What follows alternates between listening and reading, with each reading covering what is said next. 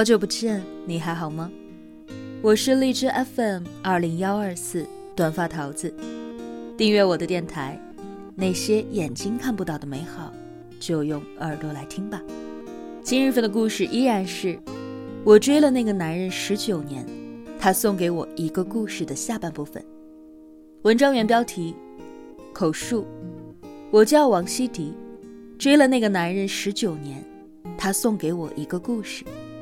作者刘小念，二胎妈妈，原创故事作者，十年情感记者经历，出版了十三余本书，代表作有《主妇恋爱记》《悲伤无法逆转》《呼吸》《创业情侣》等，长篇小说《婚后三十六个月》被改编成为电视剧《二胎时代》。微信公众号写故事的刘小念，主打婚恋故事，题材多来自于读者自述，有血有肉，有趣有料，共情共感强烈。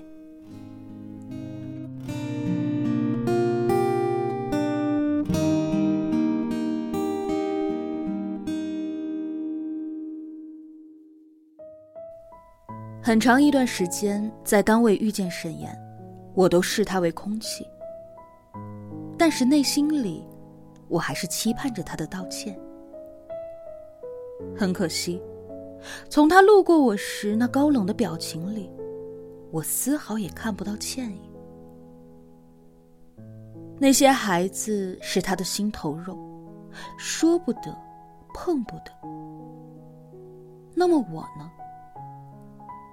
这么多年，他唱我随。甚至都不及他与那些孩子的萍水之逢。这一次，我开始认真的思考我们的关系，也不得不承认，一直以来，真的只是我的一厢情愿。我开始答应爸妈去相亲。老大不小的我，不想再在一个不爱我的人身上虚掷光阴了。孙斌是我在相亲时候认识的，无论工作、长相还是性格，都让我无话可说。而他对我，也算是一见钟情。可是我却始终暗暗的拿他与沈岩比较。一想起沈岩，内心还是疼的。我自己也很清楚，如果不放下他。那么就很难开始一段新的感情。于是，我决定找沈岩谈一谈。无论是最后的机会，还是最终的死心，我需要一个结实的句号。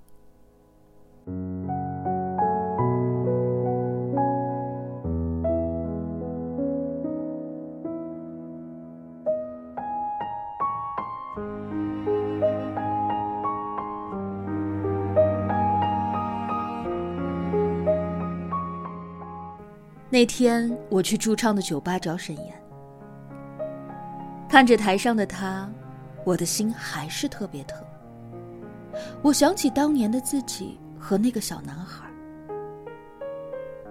沈岩的声音已经从稚嫩到些许沧桑，可我还是那么的在乎他。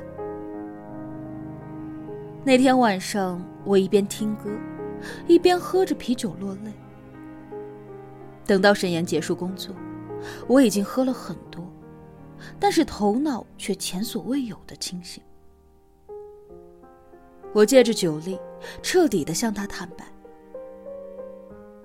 我还是喜欢你，从九岁到现在。可是，我就是想知道，你喜欢我吗？如果不喜欢，那我会永远的走开。然后，那天晚上，沈岩给我讲了一个故事，他童年的故事。这个故事让我的酒醒了，也让我的爱情梦碎了。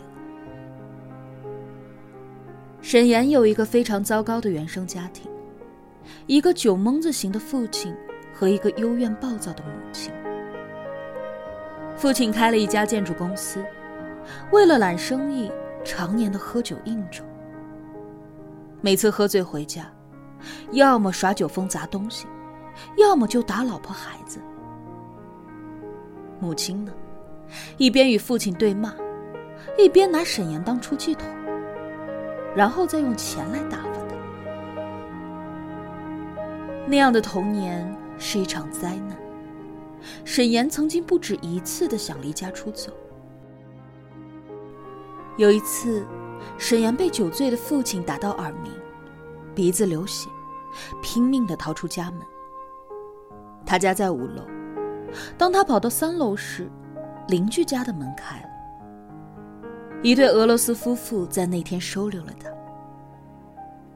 他们没有像其他邻居那样，责备他的爸妈，同情他的遭遇，而是帮他处理好伤口。把他领到了钢琴前，教他唱歌。他记得很清楚，那是一首英文歌，《卡萨布兰卡》。他在连英文字母都不认得的情况下，用不到两个小时的时间学会了。他在唱，那一对俄罗斯夫妇在和。那个悲伤绝望的午后，这一对外国夫妇和音乐。深深的影响了他。也就是从那天起，沈岩有了自己的避难所。每当父亲喝醉，他就会去三楼的邻居家。这一对外国语学院的夫妇热忱的教他唱歌、弹钢琴，也告诉他，音乐会给你神秘而不留姓名的帮助。在教了沈岩几年之后，夫妇俩回国了，但是他们却把一份乐观，以及用歌声来治愈自己的能力留给了沈岩。最悲伤的时候，沈岩就跑到公园里，空旷的山上，放声歌唱。他在歌声里，清晰的看到了自己的理想：长大之后做一名音乐老师。用歌声来治愈更多像自己一样的孩子。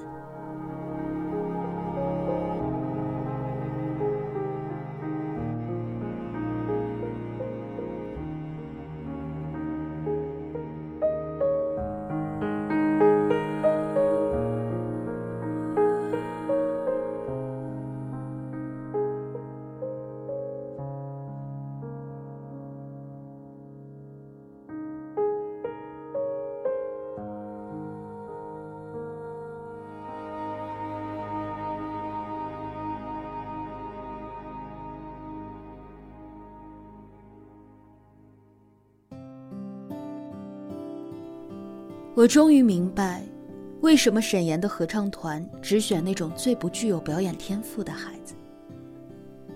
他在寻找自己的同类，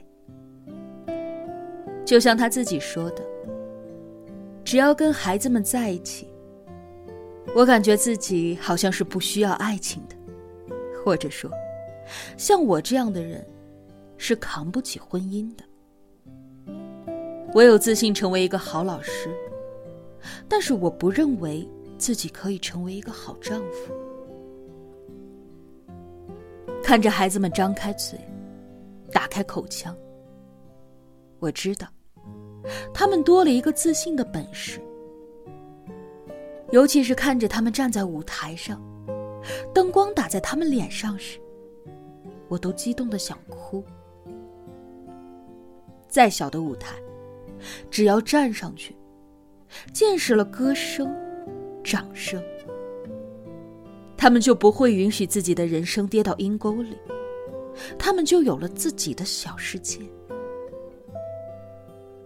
如果不是这些年，看着他是如何对待那些孩子的，我一定会觉得他说的这些都是拒绝我的托词。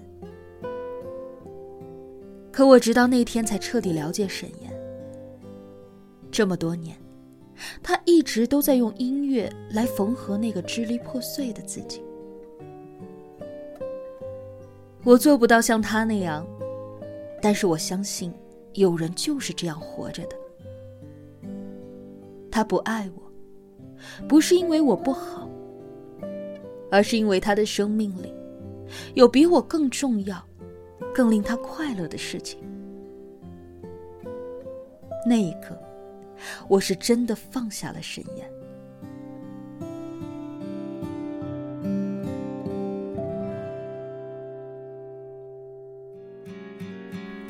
如今的我已经为人妻人母，而沈岩依旧单身。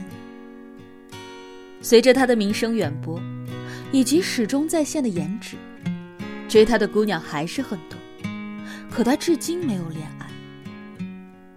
很多人曾经质疑过他的性取向，也有人断言他一定是受过感情重创，甚至有一位热爱文字的家长。为他写了一篇文章，称他好像是一个不需要性生活的人。而我知道，这个禁欲系大男孩，只是跟他的工作坠入了爱。孩子，音乐就是他的伴侣。沈岩的合唱团渐渐在圈内小有名气，曾经有校外的培训机构高薪聘他，他都拒绝了。他依然靠去酒吧驻唱的收入养活自己和合唱团，用音乐去搀扶那些内心有伤的孩子。他依然那样阳光帅气，但每次看见他，总让我想起电影《放牛班的春天》里那个发际线退守的马修老师。于是，我取笑他是放牛班的班长。他超级的喜欢这个称呼。还让孩子们叫他牛班长。与我们少年宫一墙之隔的是公园。前几天，芙蓉花开到荼蘼，沈岩突发奇想，拿着手风琴，带着孩子们去芙蓉树下上课。我路过时，恰巧看到他在给孩子们唱歌。只见沈岩投入地拉着手风琴，边走边唱。孩子们围绕着他，歌声朗朗。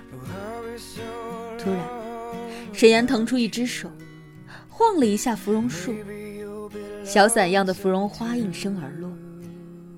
孩子们惊呼，纷纷伸手去接那些花儿。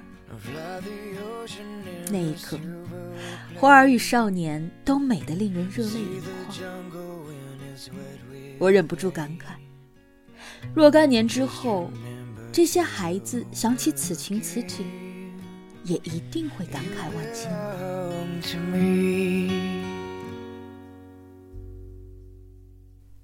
人生若只如初见，沈岩声音如天籁，笑容若晨星。而眼前的他，归来，仍是那个赤诚少年。就像梭罗所说。一个人若能够自信地向他梦想的方向前进，努力经营他所向往的生活，他是可以获得通常意想不到的成功的。世俗意义里，沈岩无房无车无积蓄，是一个如假包换的 loser。但是他的快乐与成功，隐秘且伟大。